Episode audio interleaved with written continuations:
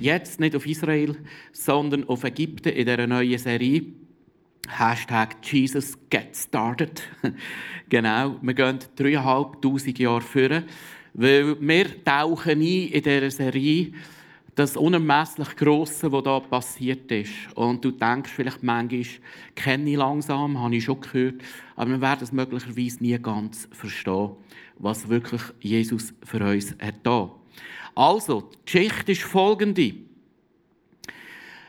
Äh, der Josef, du kennst die, die Person vielleicht, ist von seinen Brüdern verraten worden und muss flüchten nach Ägypten. Er arbeitet sich dort aus zum Hof vom Pharao. Er ist prophetisch begabt, sieht die Hungersnot voraus und kann verhindern, durch das, dass sie äh, Ernte gesammelt haben und, und und Vorrat gesammelt haben, also Hungersnot Ägypten trifft und die umliegenden Völker. So wird Israel recht angesehen in Ägypten. Sie haben einen guten Ruf, äh, die sogenannten Hebräer.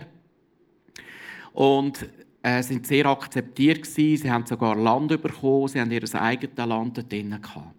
Jetzt ist die Zeit vergangen, rund etwa 400 Jahre. Ein bösartiger Pharao äh, kommt die Macht und die Geschichte von Josef und die Tradition der Hebräer bei den Ägyptern ist vergessen gegangen. Und unter dem Pharao kommen sie in Sklaverei. Sie unterdrücken sie, sie enteignen sie und äh, sie tun sie ganz brutal behandeln. Und so schreien sie zu Gott. Und ich weiß nicht, wie es dir geht, wenn du manchmal in schwierigen Umständen bist. Wenn du vielleicht sogar Mobbe wirst am Arbeitsplatz oder äh, wenn du mit Leuten schwierige äh, Umstände hast, wenn du äh, negativ, bösartig behandelt wirst, wenn du verletzt wirst. Ist es nicht so, wir schauen oft auf die Umstände, wir schauen auf andere Leute, wir schauen nach Schuldigen, wir leiden unter dem, aber was da passiert, ist etwas Interessantes. Der Druck nimmt zu, die Verfolgung nimmt zu, Peinigung nimmt zu und dann richten sie den Blick zu Gott und schreien zu ihm. Und vielleicht hast du das auch schon ein paar Mal gemacht, geschrauen zu Gott und hast manchmal das Gefühl, Gott hört nicht, er antwortet nicht. Und schau, 400 Jahre ist, sind die Hebräer in einem Land, wo nicht ihre Berufung war. Und 400 Jahre ist es gegangen und Gott scheint nichts zu machen zu haben. Und dann schreien sie zu Gott und Gott greift ein und wir hören, wie er eingreift. Der Herr sagte, ich habe gesehen, wie schlecht es meinem Volk in Ägypten geht. Und ich habe auch gehört, wie sie über ihre Unterdrückung klagen. Ich weiß genau, was sie dort erleiden müssen. Ja, ich habe die Hilfeschrei der Israeliten gehört. Ich habe gesehen, wie die Ägypter sie quälen. Du musst heute etwas wissen. Du hast einen Gott, der sieht. Du hast einen Gott, der hört. Du hast einen Gott, der sieht, der hört dein Schreien. Egal was es ist, du musst etwas wissen, wenn du dich richtest. Vielleicht kennst du den Gott gar noch nicht. An den Gott, wo wir heute davon reden, der sich gezeigt hat auf dieser Welt durch Jesus, das schauen wir heute noch an. Es ist ein Gott, der sieht. Es ist ein Gott, der nicht unbeteiligt ist. Es ist nicht ein Gott, der emotionslos ist. Es ist ein Gott, der sich treffen lässt, der sich berühren lässt von der Not der Menschheit. Gott sieht die Leute, die heute äh, Angst haben wegen dem Coronavirus und vielleicht wegen dem gar nicht da sind. Gott sieht die Leute, die angesteckt worden sind, Leute, die vielleicht auch immunschwäche sind oder älter sind, wo, wo, wo vielleicht Sorgen haben, was da auf uns kommt. Und das heisst auch in der Trübsalzeit, äh, das Volk, die Welt wird sehr verängstigt sein. Wenn Sachen auf uns zukommen, die uns überfordern. Und wir haben eine Hoffnung darin, wir dürfen schreien zu Gott und der Gott hört, er sieht, er hört, er sieht. 400 Jahre sind sie in diesem Exil. Sie sind weggekommen von dem Glauben. Sie haben äh, zum Teil ägyptische Götter angefangen anbeten. Ihre Identität haben sie verloren. Das verheißene Volk im verheißenen Land. Der Traum ist verloren gegangen. Sie sind physisch äh, haben sie gelitten, körperliche Verletzungen, harte Arbeit, Augen, Finger, Zehen, Glieder hat man abgehauen, rausgestochen. Sie sind unterernährt, Krankheiten und so weiter und so fort. Und das Schlimmste vielleicht, sie haben seelisch gelitten unter dieser Sklaventreiberei. Gott hört den Schrei. Gott sieht ihr Leiden. Äh, was er sieht und er hört, bewegt sein Herz. Auch für dich und für mich gilt da heute. Gott ist ein Gott, der sich bewegen lässt. Lass uns jetzt 1500 Jahre vorblättern zu der Zeit von Jesus. Wir eine ganz ähnliche Zeit. Wieder ist so eine 400, rund 400-jährige Zeitspanne. Nämlich hat Gott nicht mehr zu seinem Volk nach dem Prophet Maleachi. Etwa 400 Jahre.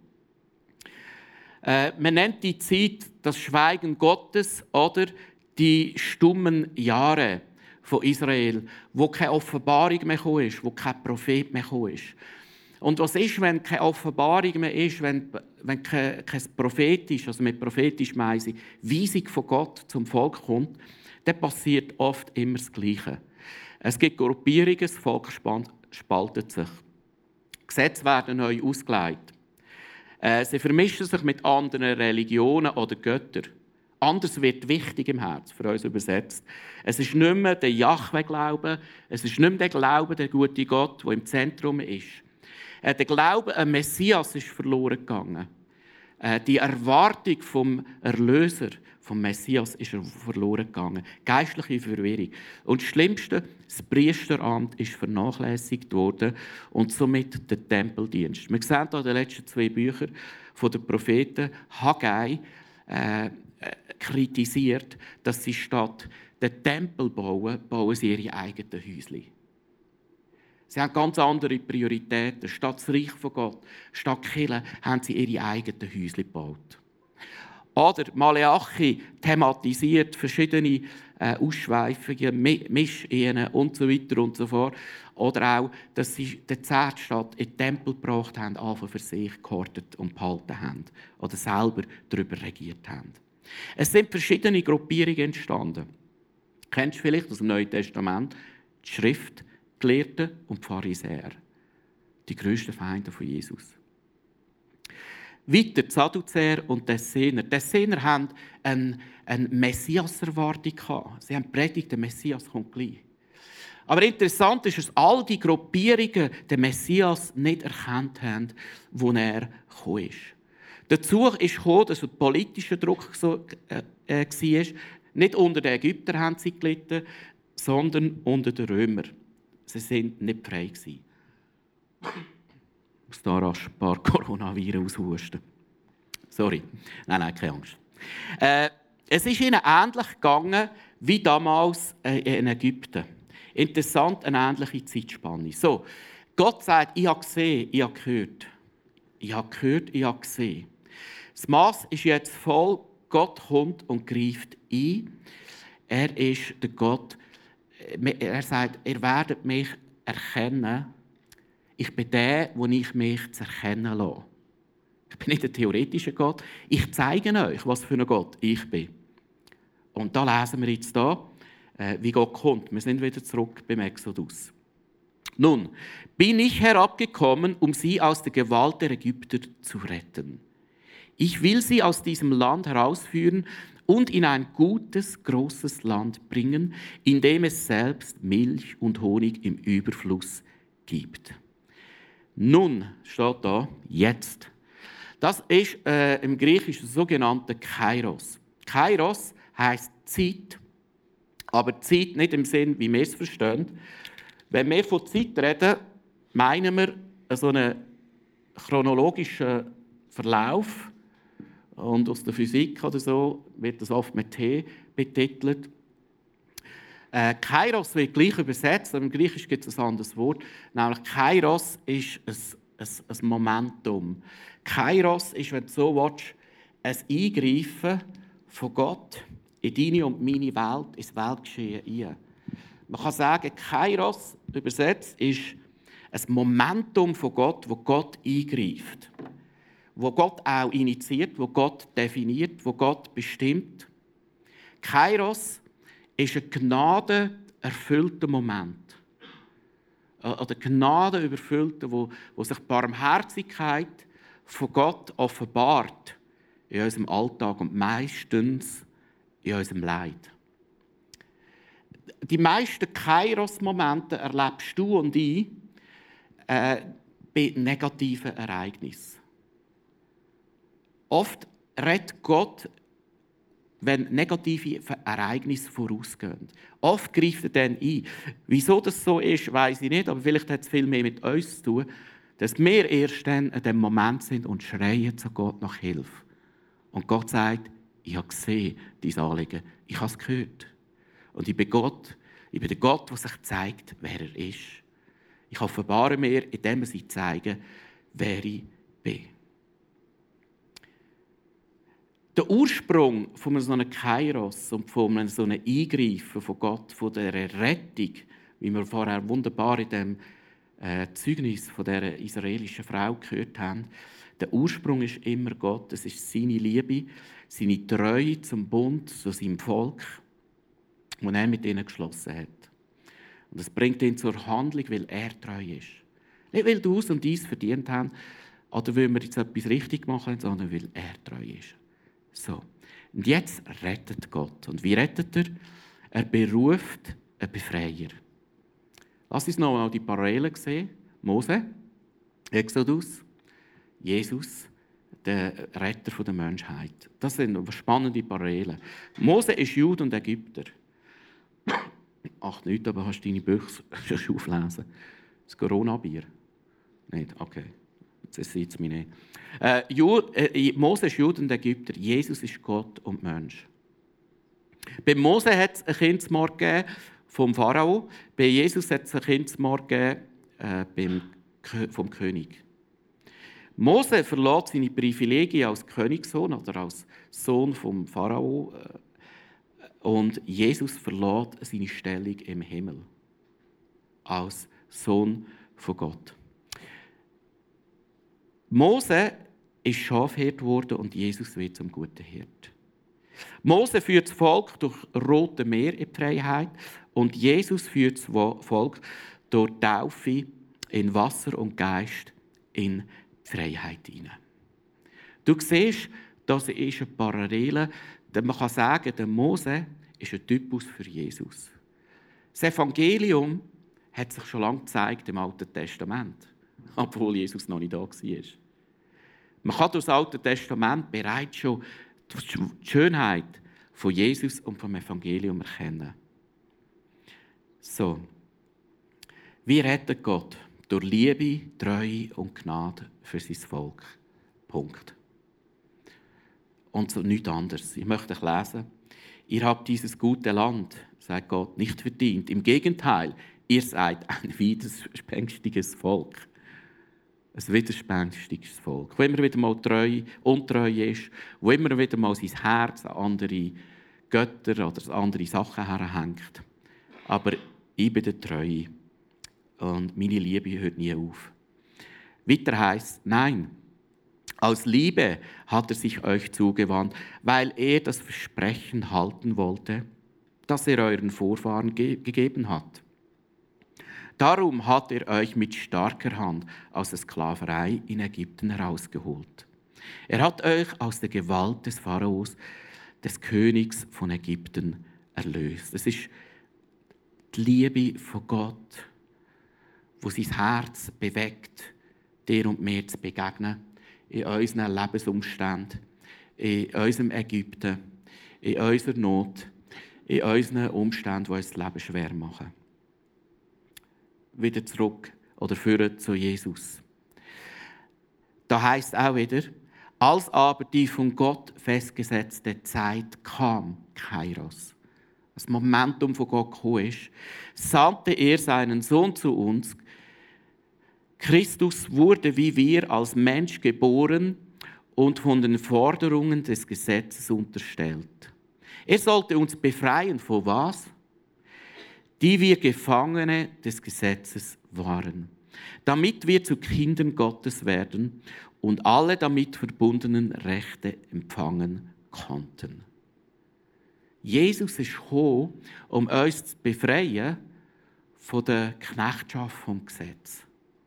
Von der Knechtschaft von Ich muss etwas machen von Gott, damit ich angenommen bin.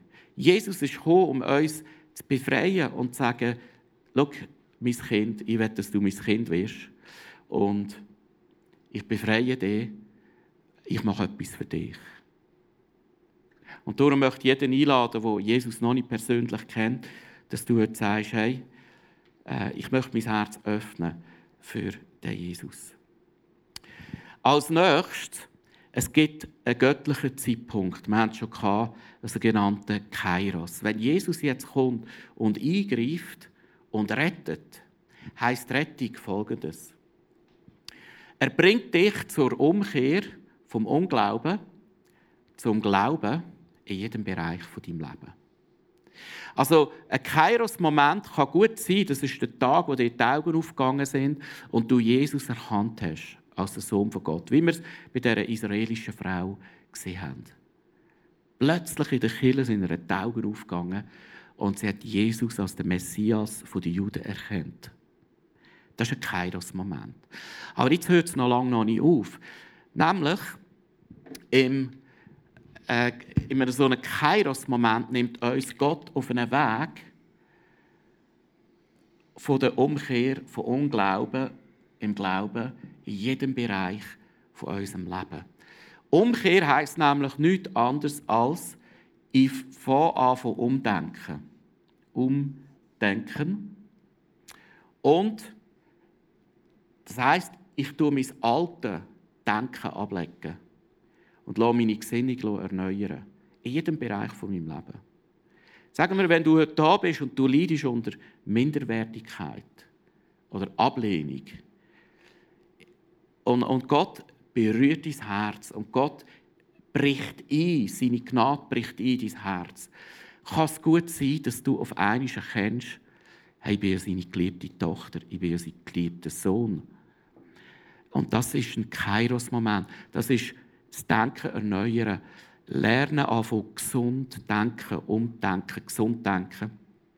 Und anfangen glauben, oder man könnte sagen, im Neuen innen, im Neuen innen anfangen leben. Das ist ein fortlaufender Prozess. Weißt du wieso? Sorry. Weil Gott immer wieder mal so Ereignis schenkt, so Kairos-Momente, wo er zu dir und mir möchte reden.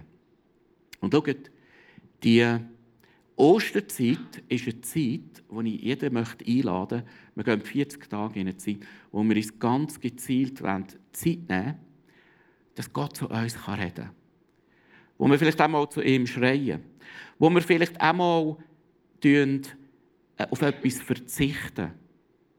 Wo wir vielleicht einmal ganz gezielt aus einer Bible-App abladen. Oder wo wir vielleicht den Flyer heute heimnehmen und sagen, in dieser Zeit möchte ich ganz viel Zeit fürs Gebet investieren.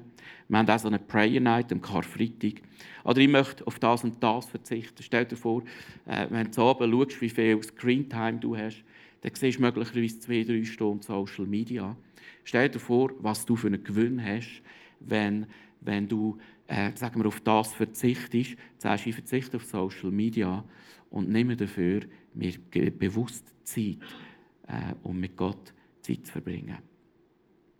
Was ist so ein Kairos-Moment? Ich möchte euch ein Beispiel erzählen und es ist nicht sehr appetitlich. Es ist einfach etwas, das ich gecheckt habe im Nachhinein. Es ist ein Kairos. Gott hat mir etwas sagen Und zwar, ich bin da, wir waren da im Youth Camp und dann bin ich gefahren, den ganzen Tag, und war tot müde und eigentlich nur noch pennen. Und dann ist so ein, so ein Bild an mich hergekommen und ich habe nicht gewusst, was damit anfangen. Und zwar habe ich nur Scheiße gesehen. ja, sorry. Ich habe nur Scheiße gesehen, also das Bild gesehen von Scheiße, wo so an mich herströmt. Und einfach die Scheiße gesehen und ich dachte, hä? Und das ist einfach, das Bild ist mir nie aus dem Kopf raus. Und so nach einer halben Stunde, Stunde habe ich mal gedacht, ja gut, ich rede mal mit Jesus darüber. Vielleicht ist doch irgendwie äh, habe ich gerade ein äh, eine Scheißphase oder vielleicht könnte es etwas bedeuten. Und dann sage ich, äh, du, Gott, was soll die Scheiße?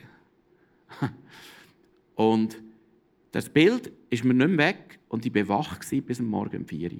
Einfach wach gewesen, über dem meditiert und habe gemerkt, es ist nicht etwas, das abreißt, sondern ich habe gespürt, das ist eine positive Kraft, das ist eine Energie, die mir gut tut. Und ich glaube, oder es könnte sein, dass Gott so zu mir reden will. Irgendwann am Morgen um zwei hatte ich den Eindruck, hey, in der Scheiße ist Gold. Dachte, hey, cool Gott, hey, bring mir die Goldbären, äh, ich kann es brauchen, zeig mir, wo sie sind, dann nehme ich sie raus. Oder? In der, der Scheiße ist Gold. Und ich habe ehrlich gesagt nicht gecheckt, was das soll bedeuten, aber ich hatte den Verdacht, es könnte ein Bild sein, das nicht so viel, wo zu mir redet. Und dann vor einer Woche, zwei, ist mir wie klar geworden, was Gott sagen will. Und zwar, schau, in deinem und meinem Leben wird immer wieder Scheiße an dich hergetragen. Aber in der Scheiße ist Gold. Und ich habe nicht gewusst, was das sein könnte. Das Gold ist die Veränderung, wo Gott dir schenkt, wenn du durch die Scheiße durchgehst. Und zwar die Veränderung in deinem Herz. Vielleicht auch die Veränderung im Herz von anderen, weil du durchgegangen bist. Und das ist ein Kairos-Moment. Schau, du wirst immer wieder an Scheiße herkommen. Und Gott ladet dich in dieser Osterzeit vielleicht in ein und sagt, hey, fang an, aufhören auf die Umstände zu schauen, fang an, aufhören auf die Scheiße zu schauen, fang an, aufhören, die Schuldig zu finden, dass du in dieser Scheiße bist. Komm zu dir und gang mit mir den Weg durch von der Umkehr, vom Umdenken, von der Erneuerung, vom Glauben im Neuen. Macht das Sinn? Ein super Bild, ich weiß es. Kairos heißt immer, ist eine Frage von, egal was für Ereignisse sind, Gott, Jesus, was willst du mir sagen? Und zweitens, was soll ich damit machen? Und so ein Prozess kann manchmal einen Tag gehen, manchmal Monate, bis du an den Punkt herkommst, wo Gott reinreden will. Wie sorgt Gott jetzt für Rettung? Er sagt Rettung, wir lesen es.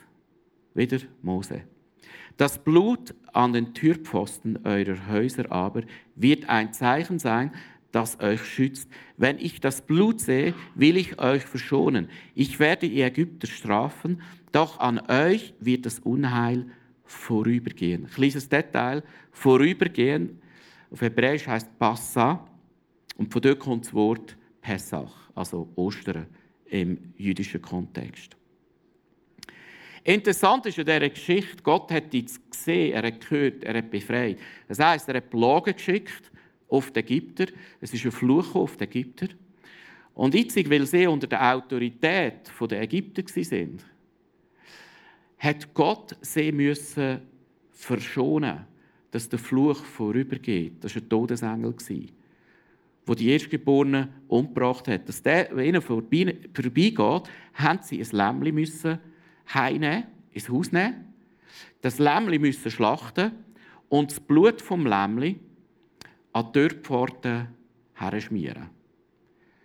Und so sind sie beschützt von dem Fluch, den die Ägypter getroffen hat und sie auch getroffen hat, weil sie unter der Autorität der Ägypter sind.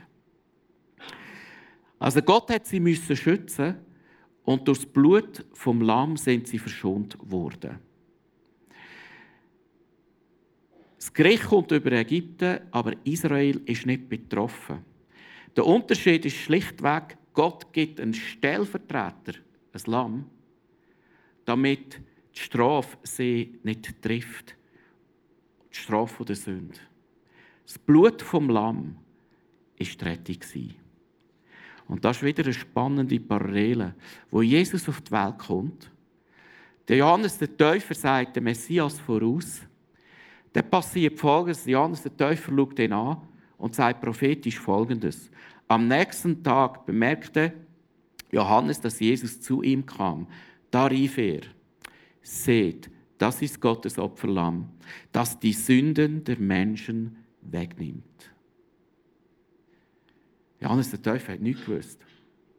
Plötzlich steht der Messias vor ihm und er macht die Brücke 1500 Jahre zurück und sagt, jetzt kommt das ultimative Opferlamm. Jetzt kommt der Schutz für die Menschheit. Jetzt kommt der Schutz, dass der Tod an der Menschheit vorbeigeht für alle Menschen. Gott hat den Zeitpunkt bestimmt. Über 30 Mal steht im Neuen Testament, äh, Jesus wird als Opferlamm bezeichnet. Über 30 Mal. Jesus erfüllt jetzt auch die Prophetie vom Zacharia, wo er nämlich nachher vor Karfreitag auf Jerusalem kommt, heißt folgendes: Freut euch, ihr Menschen auf dem Berg Zion, jubelt laut, ihr Einwohner von Jerusalem. Seht, euer König kommt zu euch. Er ist gerecht und bringt euch Rettung. Und doch kommt er nicht stolz daher, sondern reitet auf einem Esel, ja auf dem Fohlen einer Eselin. Und Jesus reitet auf Jerusalem als das Lamm Gottes auf einem Esel und er kommt auf Jerusalem und das heißt, als Jesus die Stadt Jerusalem vor sich liegen sah, weinte er über sie. Gott sieht, Gott hört. Merkst du? Es ist sein Herzschlag. Wenn auch du heute erkannt hättest, was dir Frieden bringt, rief er. Aber jetzt bist du mit Blindheit geschlagen. Israel hat zu dieser Zeitpunkt den Kairos von Gott nicht erkannt. Bis heute ist es ein Wunder, wenn äh, so Leute wie die Frau, die wir gesehen haben, den Kairos von Gott erkennen, dass Gott ruft, dass er sieht, dass er hört, dass er eingreift. Wir sehen jetzt, was passiert, wenn das Blut vom Lamm fängt an wirksam werden in unserem Leben. Und wir sehen es jetzt an dieser Geschichte. Also meine Kindheit war sehr schwierig. Ich bin, seit ich 14 Jahre alt bin, stehe ich eigentlich fast auf meine eigenen Füße.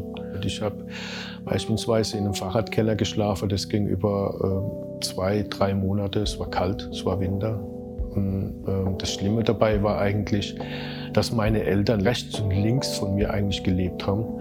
Ich musste mir meine Kleidung klauen, ich musste mir mein Essen stehlen, ich musste äh, überhaupt alles, was ich gebraucht habe zum Leben, musste ich immer irgendwo gucken, wo kriege ich das her. Um das irgendwie alles, ähm, sagen wir verarbeiten zu können, habe ich irgendwann selbst angefangen. Andere Menschen verschlagen habe. Es kam so weit, dass irgendwann eine kleine Schlägerei stattgefunden hat. Ich war dann natürlich komplett mit drin dass ich dann tatsächlich danach ein Jahr lang wirklich auch in Jugendarrest gehen musste und musste auch meine Strafe absitzen für das, was ich da angestellt habe.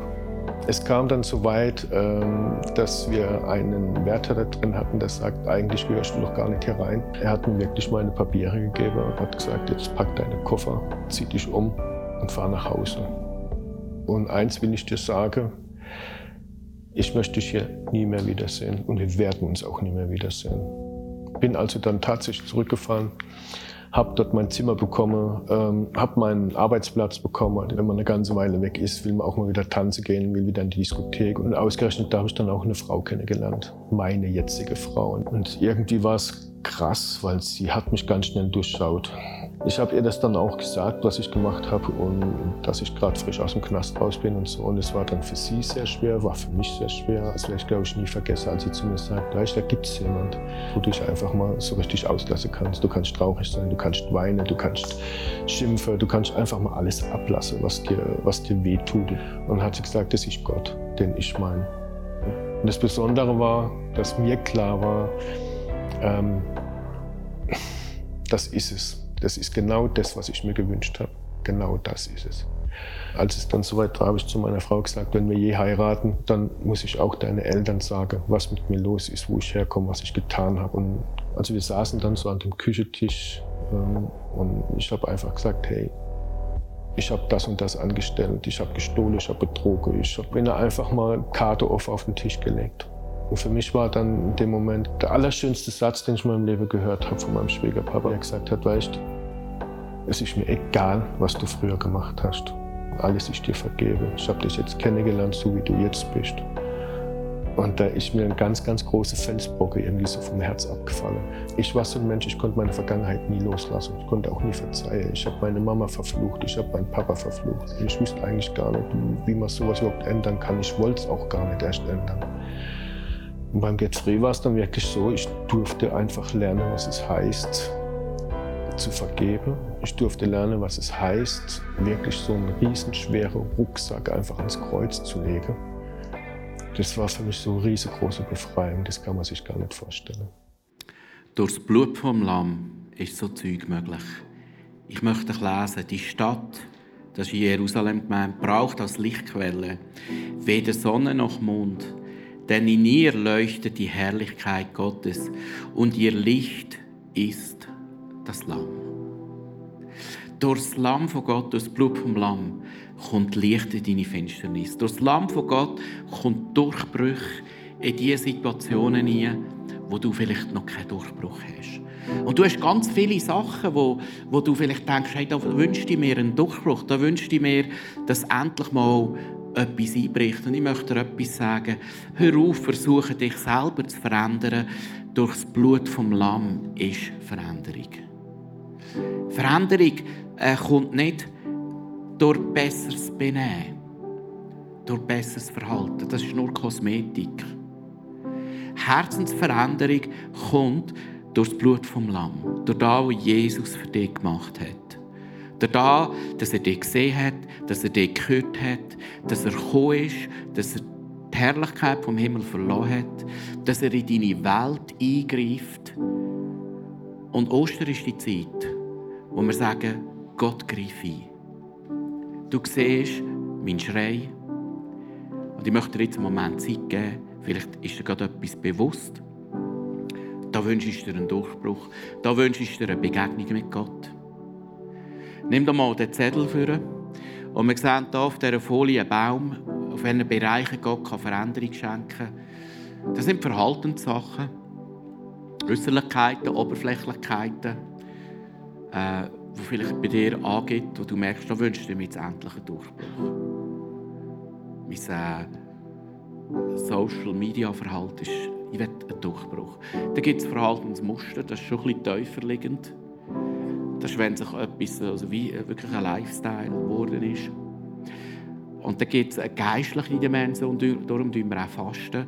Durch Fasten kommt manchmal, findest du ein Licht, das du schon nicht siehst.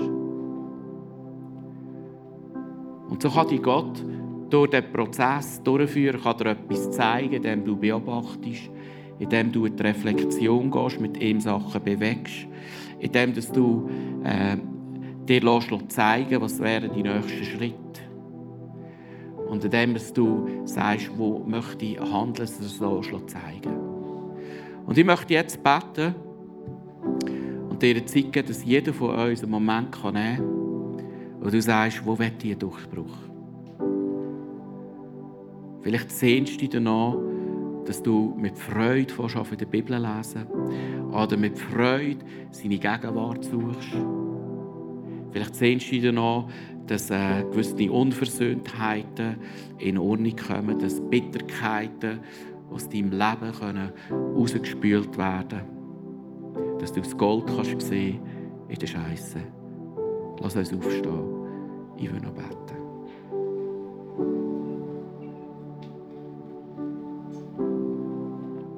Vater, danke dürfen wir zu dir kommen. Du bist nur gut. Du bist der Gott, der sieht, der hört. Du hörst und du siehst. Du siehst unseren Schrei. Du siehst unsere Not. Du siehst unsere Schuld. Du siehst unsere tiefsten Gedanken. Vater, wir geben dir die 40 Tage. Und wir bitten dich, dass du in unser Leben einbrichst. Jetzt kannst du ihm selber sagen, wo du dir wünschst, dass er reinbricht. Vielleicht hast du gerade etwas.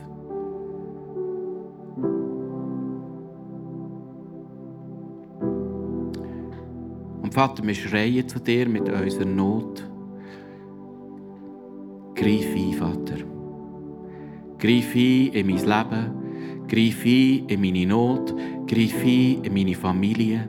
Greif ein in meine misslichen Umstände.